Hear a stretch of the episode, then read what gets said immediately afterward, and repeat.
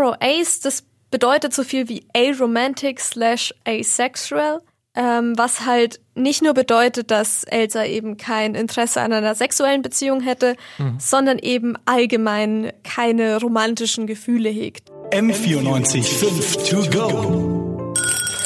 So ist der Eibacker. Na, zum Gleichern. My cousin tweeted that she had canons Elsa as asexual.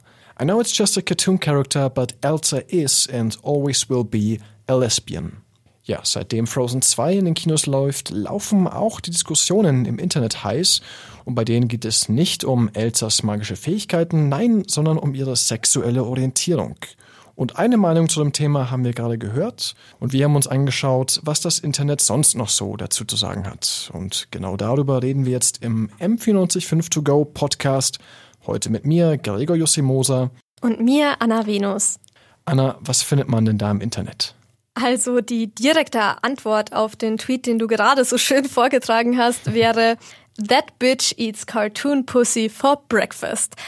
Äh, was ja jetzt ein eindeutiges Indiz dafür ist, dass eben diese Meinung, dass Elsa lesbisch sein könnte, eben weiter verbreitet ist im Internet, vor allem auf Tumblr. Äh, da bin ich auch auf andere Zusprüche gestoßen und zwar gerade darauf, dass Elsa asexuell sein könnte. Das heißt, da kommen dann so Sachen auf, wie zum Beispiel, dass das Lied Show Yourself, das eben im Frozen 2 vorkommt, darüber ist, dass Elsa sich selbst als ihr Love Interest entdeckt, dass sie also auch erst selbst lernen muss, sich selbst zu lieben. Okay. Das wäre, das war jetzt echt viel selbst in einem Satz. ja, ähm, ein anderes, ein anderes Statement, das ich jetzt mal so vortragen möchte, wenn ich es dann so hinbekomme, wäre, y'all, I was 100% for the whole give Elsa a girlfriend thing before, like I loved it so much. Still love it, but even better, I'm all for Elsa being Arrow Ace. Arrow Ace, das bedeutet so viel wie aromantic slash asexual ähm, was halt nicht nur bedeutet, dass Elsa eben kein Interesse an einer sexuellen Beziehung hätte, mhm. sondern eben allgemein keine romantischen Gefühle hegt. Und ähm, genau, das da da geht halt so mittlerweile die Meinung, nachdem der zweite Teil jetzt eben rausgekommen ist, vermehrt hin.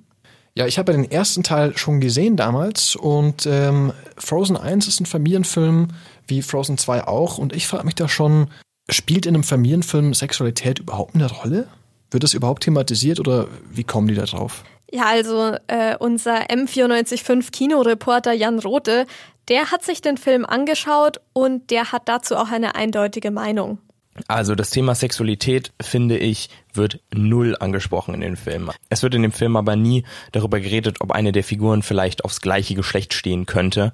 Ähm, maximal vielleicht, dass äh, Christoph ein bisschen auf Rentiere abfährt, aber äh, ansonsten wird dazu eigentlich nichts weiter gesagt. Ja, das hat das Ganze jetzt gerade nicht, nicht so viel leichter gemacht. Äh, meinst du, dass es vielleicht auch andere Gründe gibt, wieso man ja in fiktive Charaktere so viel reininterpretiert? Naja, also wenn ich jetzt an mich selber denken würde, ähm, dann macht es mir persönlich immer unglaublich viel Spaß zu spekulieren, gerade wenn es um fiktive Universen geht.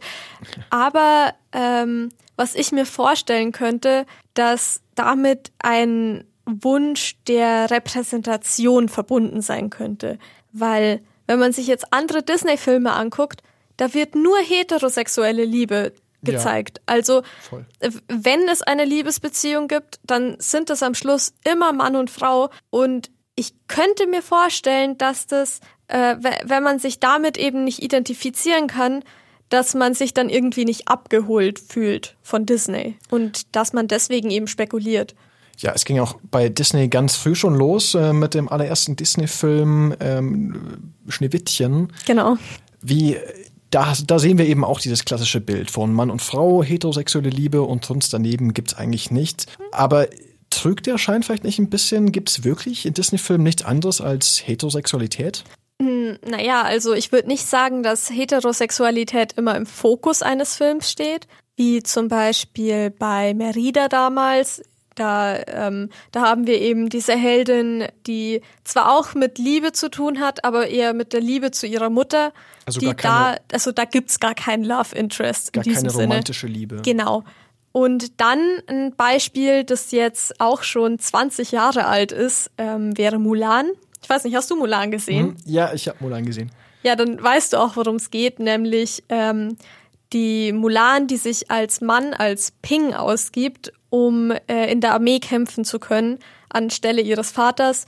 Und da gibt es dann diesen äh, Kommandanten, also quasi ihr Vorgesetzter, der dann merkt, dass er besondere Gefühle für diesen Ping hegt und äh, quasi der komplett verwirrt ist, weil er, er also er das ist ja ein Mann, er will ja nichts von Männern. Genau, da könnte man jetzt meinen, ach, das, da traut sich Disney vielleicht mal was. Ja, könnt, könnte man meinen, aber am Schluss kommt ja dann auch wieder heraus, hey, Mulan ist eine Frau, er hat sich in eine Frau verliebt und am Schluss, ähm, am, am Schluss äh, kommen die romantischen Gefühle auch tatsächlich erst dann hoch, als sie eindeutig als Frau zu erkennen ist. Was ich mich auch frage, ist, ähm, inwiefern ist es vielleicht überhaupt nötig, sexuelle Orientierungen im Disney-Film zu thematisieren. Ich meine, im Endeffekt sollen ja vor allem Geschichten erzählt werden, die vielleicht auch, ja, die, die sind für Kinder eben auch vor allem und die vielleicht, ja, wie es immer so schön heißt, äh, eine Moral von der Geschichte ähm, haben, mitbringen sollen, vermitteln sollen. Ähm, aber sexuelle Orientierungen, wie sollen die überhaupt Platz haben in Disney-Filmen? Naja, also ähm, unsere M945 Kinoreporterin Amelie Hörger die findet zum Beispiel, dass Kinderfilme die Möglichkeit haben, wichtige Werte zu vermitteln. Und ich finde auch, dass, ähm, dass das eben eine große Chance ist, ähm, den, den Kindern etwas mit auf den Weg zu geben, dass sie dann selber für sich verarbeiten können, ohne dass ihnen jetzt gleich ein Erwachsener eine Wertung dazu gibt. Und genau, also die, die Amelie geht eben auch davon aus, dass Filme diese Chance auch nutzen sollten.